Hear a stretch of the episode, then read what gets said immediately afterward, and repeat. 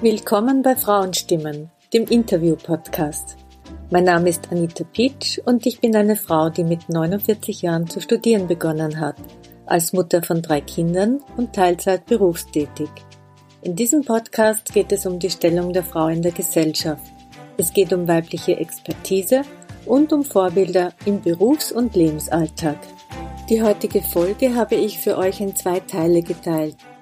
In Teil 1 spreche ich mit meiner Interviewpartnerin darüber, wie man ein Unternehmen gründet, wie man mit der Mehrfachbelastung, Unternehmen, Studium und Teilzeitbeschäftigung umgeht und das Hören aufs Bauchgefühl. In Teil 2 geht es um ihr Unternehmen Flexit, eine flexible Babysittervermittlung. Die Fragen, die ihr auf Instagram zu dieser Folge gestellt habt, werden ebenfalls beantwortet. Die Unterstützungs- und Würfelfragen könnt ihr in beiden Folgen hören. Hallo Theresa, kannst du dich bitte kurz vorstellen? Hallo Anita, danke für die Einladung. Ja, mein Name ist Theresa Nörer. Ich bin 24 Jahre jetzt alt. Mein Hauptgeschäft aktuell ist meine Selbstständigkeit, wo ich mit der Flexit Babysitter Vermittlung Familien individuell in der, mit der Babysitterbetreuung, also in der Kinderbetreuung unterstütze. Als zweites Ding habe ich eine Teilzeitbeschäftigung in der Versicherungsbranche und als dritte wichtige Sache in meinem Leben studiere ich Unternehmensführung. Und ich freue mich schon auf unser Gespräch heute. Ja, ich auch. Und ich finde spannend, was du machst und vor allem, wie viel du machst. Ein Unternehmen zu gründen oder ein Unternehmen zu leiten, Teilzeit zu arbeiten und studieren ist ganz schön viel auf einmal. Ich möchte gern mit dir über all die Bereiche sprechen. Der erste Bereich, über den ich mit dir sprechen möchte, ist deine Unternehmensgründung beziehungsweise dein Unternehmen. Wie kommt man so jung auf die Idee, eine Babysittervermittlung zu gründen? Das ist eine, eine sehr spannende Frage, die ich auch schon oft gestellt bekommen habe. Das ist tatsächlich so, ich komme aus der Pädagogenbranche, also ich bin auch Pädagogin und habe auch längere Zeit in einem Hort gearbeitet, in der Nachmittagsbetreuung. Und meine Schwägerin arbeitet schon seit längerem im Kindergarten.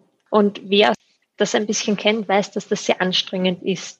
Und eines Abends saßen wir nach einem wirklich anstrengenden Tag gemeinsam beim Café und haben darüber nachgedacht, wie wir Familien noch besser unterstützen können. Wir haben eigentlich mehr darüber gescherzt, dass es eigentlich irgendwo was braucht, wie Familien noch besser individuell auf ihre Situation angepasst unterstützt werden in der Kinderbetreuung. Und aus der Idee ist die Babysittervermittlung dann entstanden. Hat sich noch ein bisschen gezogen, bis dann wirklich so die Idee gekommen ist, wie sie jetzt auch ist, die Babysittervermittlung. Aber auf jeden Fall, meine Schwägerin ist weiterhin im Kindergarten geblieben und mich hat das nicht mehr losgelassen, bis ich gesagt habe, so, jetzt probiere ich das einfach, ich mache das jetzt. Und wie gründet man ein Unternehmen? Ja, das war eine der ersten Fragen, die ich mir auch gestellt habe. Wie funktioniert das eigentlich? Zu dem Zeitpunkt damals habe ich noch nichts mit Unternehmen am Hut gehabt. Also meine Eltern kommen auch alle aus einem Angestelltenverhältnis. Und für mich war das ziemlich Neuland, hat mich aber einfach schon immer fasziniert und interessiert. Ich habe dann ein Unternehmensgründungsprogramm gemacht damit ich einfach mal schauen kann, was ist wichtig, worauf muss man aufpassen, was muss man sich am Anfang überlegen. Und das hat mich sehr weit gebracht. Da hat sich dann auch das Konzept damit geformt. Und in dem Programm habe ich auch herausgefunden, was muss ich denn alles machen. Also das sind wirklich sehr viele formelle Sachen, die zur Unternehmensgründung dazugehören. Und auf der zweiten Seite sind es natürlich sehr viel soziale Dinge, vor allem wenn es dann um die erste Kundenakquise geht, um das Aufbauen vom Konzept, wie man es wirklich macht, dass man da viel auch mit zukünftigen Kunden und in meinem Fall natürlich Familien und auch Babysittern und Babysitterinnen spricht, wie denn sie sich das vorstellen, was für sie wichtig ist. Zum Unternehmensgründen gehören grundsätzlich mal äh, recht viele Bausteine dazu, die ich mir versucht habe, halt langsam anzueignen. Also ich habe auch nicht sofort nach der Idee gegründet. Da war dann noch sicher eineinhalb Jahre dazwischen, bis es dann für mich auch ins Leben gepasst hat, wirklich diesen Schritt zu gehen. Da wird man ja auch finanzielle Mittel brauchen. Wie war das? Ein spannendes Thema, das mich sehr lange Zeit auch irgendwo ein bisschen gequält hat, wenn man das so sagen mag, weil ich habe das große Glück oder Glück, ich habe mir sie selber auch erarbeitet gehabt, dass ich vorher schon ein paar Jahre lang wirklich Vollzeit gearbeitet habe. Sonst hätte ich es mir tatsächlich auch nicht leisten können.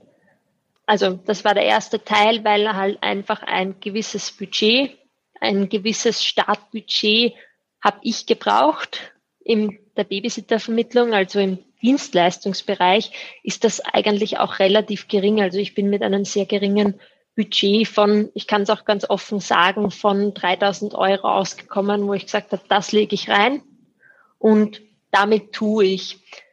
Und das andere erarbeite ich mir dann nach und nach. Aber was das Ausschlaggebende trotzdem war, war natürlich die erste Zeit, wo man noch nichts verdient oder wo ich mir dann natürlich auch nichts rausnehmen wollte aus dem Unternehmen, sondern ähm, was ich eingenommen habe, wieder reinvestiert habe um das Ganze gut aufzubauen.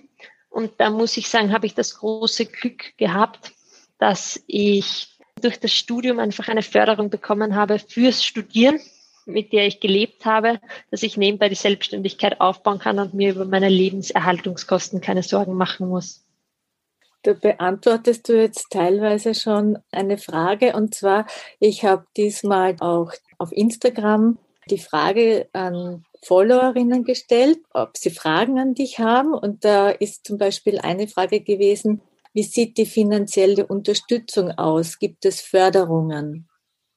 Ich versuche es zu beantworten. Also ich habe sicher nicht alles ausgenützt, was es gibt. Da war ich am Anfang, da hätte ich mich auf jeden Fall noch besser informieren können, weil es gibt auch Förderungen. Zum Beispiel gibt es vom AMS ein Unternehmensgründungsprogramm auch, wo man eine Zeit lang unterstützt wird in der Unternehmensplanungsphase. Und es gibt dann auch sehr viele themenbezogene Förderungen. Also wenn man schon selbstständig ist, dass man sich das Ganze dann aufbauen kann. Aktuell zum Beispiel sind sehr viele digitale Förderungen unterwegs, die zum Beispiel mit dem Aufbau eines Webshops verbunden sind, wo man dann etwas dazu bekommt, wenn man das tatsächlich macht weil du vorhin erwähnt hast, die erste Zeit, bis man sozusagen was verdient. Wie lange hat diese erste Zeit gedauert bei dir? Bei mir war es spannend in dem Sinn, weil das erste Mal, wo ich wirklich was verdient habe, wo ich gesagt habe, okay, jetzt darf ich mir ein bisschen eine Kleinigkeit mal rausnehmen, um auch mal was dazu, ähm, ja, etwas zu haben davon, war kurz bevor der erste Lockdown durch die Covid-Situation im Jahr 2020, also letztes Jahr, gekommen ist. Und das war natürlich dann wieder wo ein Rückschlag, wo, wo man dann wieder mehr in, reinvestieren muss oder wo dann auch, wo sich wieder einiges ändert. Mhm. Und es kommt, also bei mir ist dann sehr darauf angekommen, was ich gerade auch fürs Unternehmen gebraucht habe. Und wenn man dann wieder irgendwo eine Umstrukturierungsphase hat, weil vielleicht ein neues Angebot dazukommt oder bei mir war es, weil ich dann das Konzept ein bisschen nachgebessert habe nach einem Jahr. In solchen Situationen, dann braucht man wieder einfach mehr Geld und da kann man sich wieder weniger rausnehmen. Und mhm. das ist halt schon auch sehr variabel und gerade im Dienstleistungsbereich, so schätze ich zumindest, auch sehr abhängig von, wie denn gerade der Kundenstamm ausschaut, wie gerade die Auftragslage ist. Warst du eigentlich selbst auch Babysitterin? Ja, vermutlich ja. ist es auch da daher gekommen. Mhm. Ich war selbst langjährig Babysitterin und bin es eigentlich heute auch immer wieder noch. Okay, also du kennst es tatsächlich auch von zwei Seiten. Aus der Babysitter-Seite und von der Pädagogensicht bekommt man dann doch auch einiges mit, wo man, wo man ansetzen kann, wo man unterstützen könnte. Du studierst ja Unternehmensführung. Woher kommt das Pädagogikwissen? Ich bin ausgebildete Kindergartenpädagogin, also ich habe die BAKIP mhm. gemacht als Schulbildung und habe danach ein paar Jahre im Hort in der Nachmittagsbetreuung unter anderem auch als stellvertretende Leitung gearbeitet. Natürlich dann auch eine Gruppe geführt und da gute Einblicke bekommen, beziehungsweise einiges an Erfahrung sammeln dürfen, wie es da auch Familien geht, wenn sie mal umfangreichere Betreuung brauchen.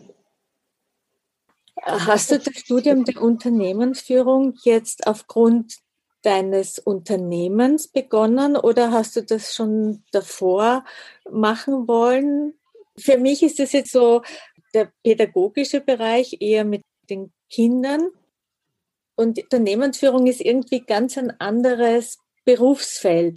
Wie kommt es, dass du Unternehmensführung jetzt studierst? Also die Unternehmensführung hat sich ergeben daraus, dass ich das Unternehmensgründungsprogramm gemacht habe fürs eigene Unternehmen. Und im Rahmen dessen bin ich draufgekommen, dass mich das wirklich wahnsinnig interessiert, diese unterschiedlichen Bereiche eines Unternehmens. Und dass mich da viel daran fasziniert. Und daraufhin habe ich das Studium ausgewählt. Ich gesagt habe, das, das passt zu mir, da möchte ich mein Wissen auch vertiefen, weil mir das auch sehr viel Freude bereitet hat. Und das tut es auch bis heute noch. Und ja, du hast vollkommen recht ich bin eine der wenigen. Also ich kenne wirklich maximal, ich glaube, zwei andere Personen noch, die einen pädagogischen Background und einen unternehmerischen Background haben. Ich finde es aber total spannend, weil was mir da jetzt in, in den Sinn kommt, dass es geht darum, dass Frauen eher Berufe wählen, die mit Fürsorge zu tun haben, wie eben Kindergärtnerin mhm. oder Kindergartenpädagogin. Und Unternehmensführung wird quasi immer dem männlichen Part zugeordnet. Und jetzt bist du durch die Unternehmensgründung zum Studium Unternehmensführung gekommen und, und erkennst, dass es dir total taugt und spannend ist. Das finde ich faszinierend, äh, was da passiert sozusagen. Ja, das stimmt total. Du wärst vielleicht sonst nie auf diese Idee gekommen, oder schon? Was denkst du? Ich weiß es nicht. Ich habe auch schon mal drüber nachgedacht, weil mich das, vor allem das Unternehmerische jetzt schon sehr prägt. Aber ich schätze, ich wäre, also wenn es auch nur ein Ding in meinem Leben anders gewesen wäre, wenn ich nicht die Backe gemacht hätte damals oder wenn ich nicht im Hort gearbeitet hätte, ich glaube, dann wäre ich heute nicht da, wo ich jetzt bin ich glaube, da zählt jedes einzelne Stück dazu, dass ich genau da jetzt stehe und dafür bin ich aber auch sehr dankbar. Mhm. Auch wenn nicht alles vielleicht so ist oder wenn ich theoretisch jetzt im Nachhinein irgendwas anders machen würde. Ich finde schon gut so, dass es so war, wie es ist. Ich habe überall meine Erfahrungen in den Bereichen gesammelt und ja, ich würde halt nicht da sein, wo ich jetzt gerade bin, ohne die ganzen Einzelteile. Was für Aufgaben hast du als Unternehmerin? Ich glaube, wenn ich die jetzt alle aufzählen würde, die Aufgaben, es würde vermutlich irgendwo den Rahmen sprengen, hm. weil es sehr vielfältig sind. Also es sind keine, es ist von allem ein bisschen was. Also ich führe Buchhaltung, ähm, ich telefoniere fast täglich mit Eltern, ich telefoniere mit Babysitterinnen, kümmere mich darum, wenn wo irgendwo ein Problem auftritt.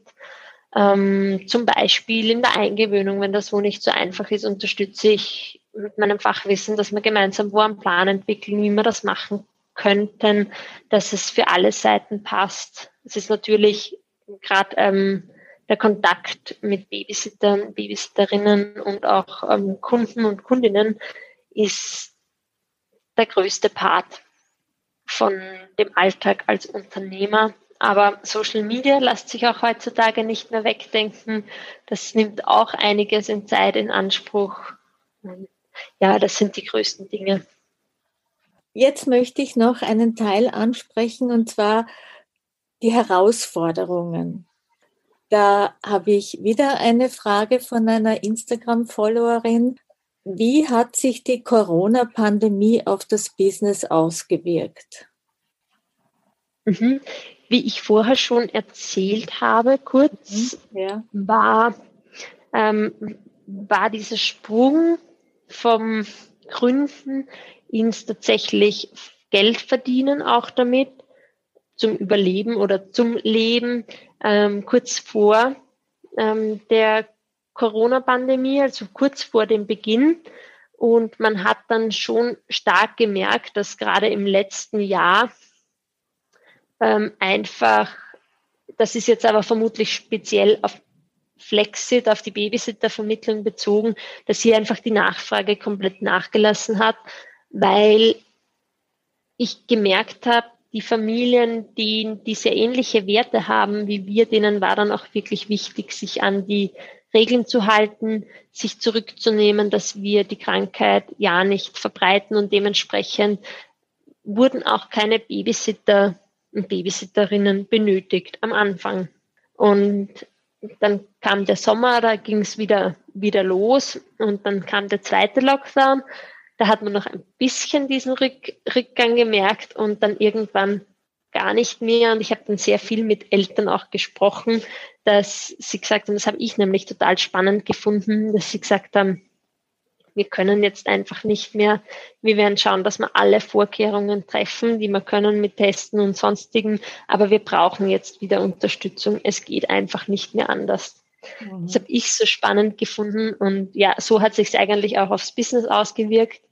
Zu Beginn sehr stark und das ist aber dann hat aber eigentlich abgeflaut, dass ich sage jetzt merkt man auch kaum mehr was davon.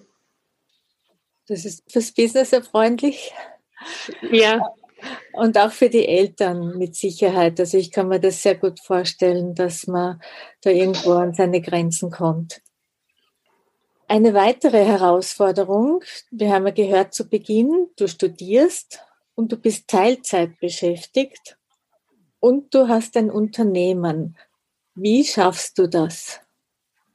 Ähm, ja, das haben mich sehr viele gefragt, wo ich dann beschlossen habe, auch noch die Teilzeitbeschäftigung dazu zu nehmen ja, das war auch von mir eine sehr also schwierige Entscheidung. Ich habe auch gebraucht, bis ich mich dazu entschieden habe, dass ich wirklich beides mache, war dann in der Corona-Pandemie, wo es in der Selbstständigkeit dann auch äh, die Anfragen zurückgegangen sind. Zu Beginn, da habe ich dann einfach entschlossen, ich brauche irgendwo ein sicheres Einkommen. Das ist aber jetzt eigentlich was sehr Persönliches, was ich für mein Sicherheitsgefühl brauche. Und die drei Dinge, lassen sich aber ganz gut kombinieren. Ich bin am Vormittag eben im Büro mit meiner Teilzeitbeschäftigung, nutze dann den Nachmittag immer für die Babysittervermittlung und studiere berufsbegleitend, also am Abend. Einfach ist es sicher nicht.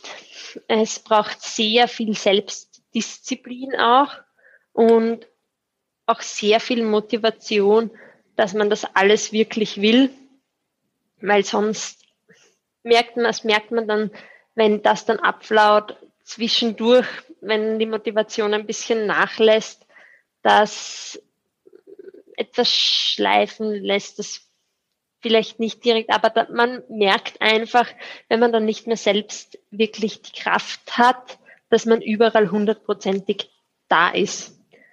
Und da spreche ich vielleicht einen Punkt an, der bei mir jetzt dann gerade ansteht. Ich merke das jetzt, dass ich jetzt nicht mehr die Kraft wirklich habe für alles drei, vor allem weil bei mir auch noch was Privates jetzt dazugekommen ist. Und deshalb habe ich mich jetzt auch entschlossen, dass ich bei der Babysittervermittlung einen Schritt zurücktrete und eine Partnerin von mir, mit der ich auch schon länger zusammenarbeite, jetzt mehr in den Vordergrund tritt und die direkte Vermittlung und das Matching übernimmt. Also, so wie du das jetzt gerade gesagt hast, ist es eigentlich nur der logische Schritt, weil da bleibt ja gar kein Raum mehr für Erholung oder für Freunde oder für Auszeit, so wie du das jetzt schilderst. Also das heißt, eigentlich hast du durch die Pandemie den Teilzeitjob angenommen und das Studium wiederum durch das Unternehmen.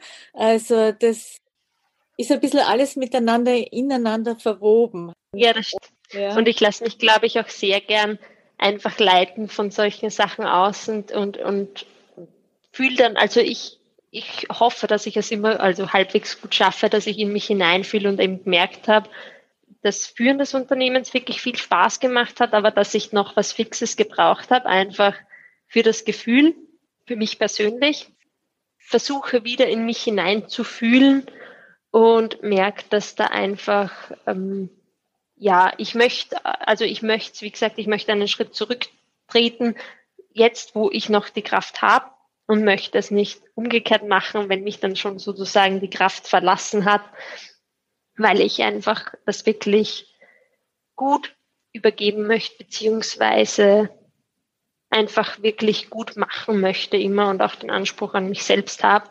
Und jetzt, wo ich merke, es geht nicht mehr ganz so, wie ich es gern hätte, dass es wirklich gut ist, jetzt ist die Zeit, die richtige Zeit dafür gekommen.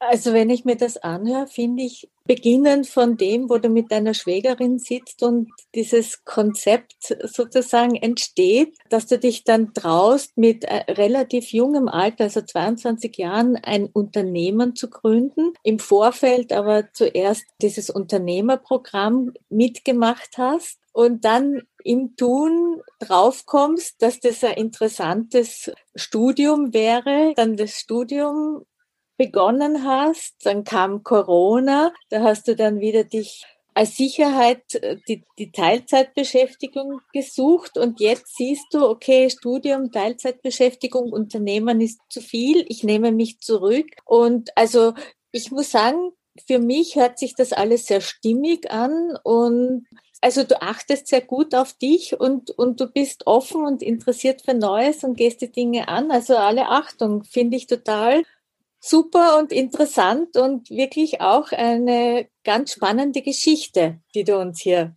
erzählst im Podcast. Danke dafür. Ja, gut zusammengefasst. Ich sage auch danke für die Einladung. Ja, und jetzt habe ich eine Bitte an dich. Und zwar zusätzlich zum Interview ersuche ich meine Interviewpartnerin immer um Unterstützungsfragen. Und das sind zwei Fragen. Und zwar, welche Frage sollte man sich stellen, wenn man ein Unternehmen gründen möchte? Mhm. Für mich hat sich da irgendwie so zwei Fragen ähm, herauskristallisiert, die ich total wichtig finde.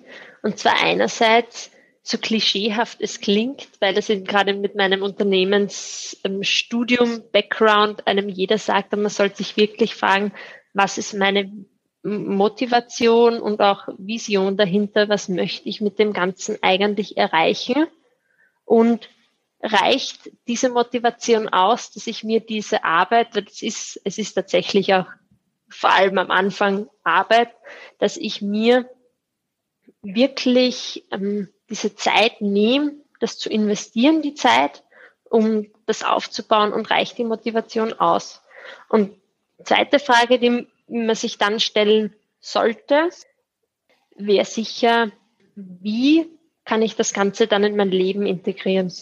Gar nicht die Frage, ob ich das in mein Leben integrieren kann, sondern einfach nur, wenn die Motivation da ist, wie kann ich es in mein Leben integrieren? Und ich glaube, sagen zu können, dass wenn man es wirklich will, da fast jeder einen Weg findet. Die zweite Frage, was aus deiner Geschichte kann hilfreich für andere sein? Mir hat deine Zusammenfassung jetzt am Schluss ähm, sehr gefallen, weil ich darüber noch nie so nachgedacht habe, wie meine Entscheidungen zustande gekommen sind. Aber das mit aus dem Bauch heraus trifft ziemlich gut und ich glaube, dass das auch hilfreich für andere sein kann, dass man in sich hineinfühlt und einfach schaut, was passt jetzt, was passt nicht. Und wenn was nicht passt, gefühlsmäßig, wie kann ich etwas in meinem Leben ändern oder wie kann man sein Leben gestalten, dass es passt. Dass es wieder in eine andere Richtung geht und dass man das ausgleichen kann. Sehr schön. Vielen Dank. Es gibt ja noch etwas immer in meinem Podcast und zwar sind das die Würfelfragen. Du hast, glaube ich, einen Würfel vorbereitet. Mhm. Ja, und da habe ich mir so sechs Fragen einfallen lassen und drei davon sollst du bitte würfeln und so von mir aus geht schon los. Okay, Ich würfle mal. Ich habe die zwei. Die zwei Medien. Vor kurzem stand in einer Tageszeitung, Männer wünschen sich mehr Zeit mit den Kindern zu verbringen, aber mehr Hausarbeit wollen sie nicht machen. Wie geht es dir mit so einer Nachricht? Ich finde die Aussage sehr spannend, dass Zeit mit Kindern immer automatisch auch mit, mit Hausarbeit irgendwo verknüpft wird, aber vermutlich aus praktischem Sinne, weil meistens ist es ja so, dass der, der zu Hause ist und sich um die Kinder kümmert, nebenbei auch Hausarbeit macht. Mm, das mehr Hausarbeit, schätze, ich schätze, es kommt immer auf die individuelle Situation drauf an, wie viel Hausarbeit jetzt wirklich ein Mann oder eine Frau macht, beziehungsweise wie man es sich aufteilt. Ich finde, ich glaube, das muss auch jeder oder jede, jedes Paar für sich ein bisschen selbst entscheiden. Ich zum Beispiel mit meinem Partner ähm, mache vermutlich etwas mehr Hausarbeit, aber ich mache die Dinge, die mir Spaß machen im Haushalt und er macht die Dinge, die für ihn gut passen. Und es passt für uns und ich glaube, da muss jedes Paar sicher seine, seinen eigenen Weg finden, so dass beide damit auch zufrieden sind. Mhm. Gute Antwort. Ja, bitte die nächste Frage. Würfeln. Mhm, ich würfel nochmal. Äh, nochmal zwei. Ich glaube, ich würfel gleich nochmal. Oder hast du ja, diesmal ja. eine andere? Danke. Dann habe ich die fünf. Die fünf. Bildung. Ich habe gerade das Buch Untenrum frei von Margarete Stokowski gelesen. Sie thematisiert dabei den Aufklärungsunterricht an Schulen wenn du an deine Schulzeit zurückdenkst, was hättest du dir in Bezug auf das Thema Aufklärungsunterricht in der Schulzeit gewünscht? Ich versuche mich gerade an meinen Aufklärungsunterricht in der Schulzeit zurückzuerinnern. Viel ist nicht hängen geblieben, aber oh ja, ich kann mich erinnern an, an den Aufklärungsunterricht im ersten Gymnasium. Damals war ich zehn Jahre alt, glaube ich. Und da ist extra ein Bus gekommen, der Love Bus hat das, glaube ich, damals oder so irgendwie geheißen, wo wir den Aufklärungsunterricht hatten. Und da sind wir extra in den Bus gegangen als ganze Klasse, um ja dort den, aufgeklärt zu werden im, im Rahmen des Unterrichts. Und wenn du mich das jetzt so fragst und ich drüber nachdenke, hätte ich mir vermutlich gewünscht, dass das nicht so ein extra Thema ist. Also das war dann auch natürlich sehr aufgebauscht und ähm, viel zum Lachen drüber, weil da kommt jetzt extra dieser Bus. Und ich glaube, ich hätte, also ich würde mir jetzt im Nachhinein wünschen, auch für meine Kinder mal, dass das kein Thema ist, das jetzt irgendwo extra und sehr abgegrenzt behandelt wird und danach nie wieder, sondern dass das einfach ein ganz normales Alltagsthema wird das natürlich auch in der Schule behandelt wird, aber nicht so, da muss jetzt extra wer kommen, sondern dass man das auch mit ganz normalen Lehrpersonen besprechen kann, auch mit den ganz normalen Bezugspersonen. Das ist ja ein Thema wie jedes andere auch. Ich finde spannend, was du jetzt erzählst und ich, ich, ich stelle mir gerade den Bus vor und ich muss da, musste da auch schon lachen, ja, also wirklich äh, und ja, ge gerade das, äh, dass es als normal betrachtet werden sollte, ist sehr wichtig, ja. Sehr gute Antwort wieder. Vielen Dank. Ich glaube, das Buch muss ich auch lesen.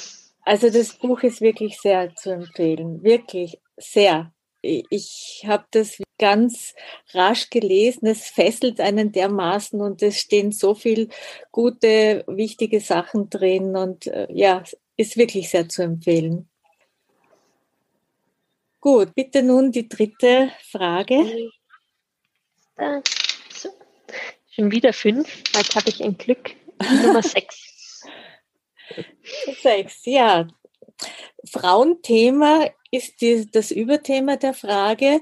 Ich beziehe mich hier auf Pinky Gloves. Ich weiß nicht, hast du es persönlich mitbekommen in den sozialen Netzwerken, die Geschichte? Ja, ja. zu einem, ja, ja, das bekommt man mit, gerade in meinem Studium auch, ist es auch thematisiert worden dann. Es geht um ein Menstruationsprodukt, ein pinkfärbiger Handschuh, mit dem man das Tampon einwickeln soll, was einerseits eben eigentlich zusätzlich Müll schafft, weil ein Tampon kann man auch sehr gut in ein Toilettpapier einwickeln. Ja, die Farbe und alles miteinander. Es gab auf jeden Fall einen Aufschrei in den sozialen Netzwerken, der auch Erfolg hatte. Was ja grundsätzlich auch positiv ist. Also die Erfinder haben das Produkt zurückgezogen, aber etwas, was sie auch gesagt haben, sie wünschen sich, dass also der Shitstorm sozusagen beendet wird und vor allem gab es auch Morddrohungen und das fand ich persönlich schon heftig und meine Frage ist nun, was darf Feminismus? Mhm. Ich, fand das mit den Morddrohungen auch wirklich sehr heftig, als ich das gehört habe. Und da habe ich auch sehr stark drüber nachgedacht, ob das dann, also ob das wirklich noch dem entspricht, für was Feminismus eigentlich ähm, steht. Es ist aber sicher wieder sehr individuell und ich kann es auch nur aus meiner Sicht äh, beantworten, was für mich Feminismus darf. Vielleicht, wenn ich kurz ausholen darf. Ich habe, ich bin Feminismus früher in meiner Jugend auch ein bisschen skeptisch gegenübergestanden. Gerade zum Beispiel zu Themen wie Frauenquote war für mich ein kontroverses Thema, weil ich mir immer gedacht habe, ähm, es sollte doch derjenige in zum Beispiel einer Regierung sitzen oder in Führungspositionen sitzen, der das meiste Können, das meiste Wissen und die meiste Kompetenz dafür hat. Und dementsprechend hat die Frauenquote für mich anfangs nicht gepasst, bis ich irgendwann erwachsen geworden bin, blöd gesagt, und draufgekommen bin, dass es ganz genau in die andere Richtung funktioniert, dass äh, viele irgendwo in Führungspositionen sitzen, einfach nur weil sie wen kennen und nicht weil sie die größte Kompetenz haben. Insofern bin ich draufgekommen, dass Feminismus einen sehr großen Stellenwert auch hat, um hier einfach ähm, die Frau beziehungsweise auch die Rechte der Frau durchzusetzen und ein bisschen mehr in den Vordergrund zu bekommen. Aber ich finde, es hat alles irgendwo seine Grenze. Ich bin eigentlich sehr dafür, dass jeder irgendwo selbst dann, also dass es sehr an den einzelnen Personen selbst liegt, welche Entscheidungen sie treffen und dass man natürlich Feminismus einfach nicht radikal, sondern sehr, wie soll ich sagen, einfach sanft, aber wirklich auch verbreiten sollte, damit man hier die Menschen erreicht und ja, ein bisschen wachrüttelt. Genau, das ist es, Wachrütteln. Und das ist auch etwas, was ich mir aus dem Buch mitgenommen habe. Es ist wichtig, laut zu sein. Also ich glaube, das ist ein, ein ganz wichtiger Punkt, aber dass es auch Grenzen gibt. Und da siehst du das eh auch so wie ich. Und mhm. das war's Herzlichen Dank für die Beantwortung dieser Würfelfragen und der Unterstützungsfragen und überhaupt dein Interview und deine Geschichte. Das ist wieder ein ganz wertvoller Beitrag für meinen Podcast gewesen. Herzlichen Dank dafür. Ja, danke für die Einladung. War sehr spannend auch für mich. Das war wieder sehr interessant, was wir heute von Theresa zum Thema Unternehmensgründung erfahren haben. Bewundernswert an Theresa finde ich auch, dass sie immer ihrem Bauchgefühl gefolgt ist und somit gute Entscheidungen treffen konnte. Alle Informationen zur Folge und auch den Buchtipp der Würfelfrage findet ihr in der Beschreibung zur Folge. Das war Frauenstimmen, der Interview-Podcast. Wenn euch die Folge gefallen hat, dann empfehlt den Podcast doch weiter. Oder teilt die Folge auf Instagram oder Facebook. Ich freue mich auch über eure Fragen oder euer Feedback zur Folge. Danke fürs Zuhören. Bis zum nächsten Mal.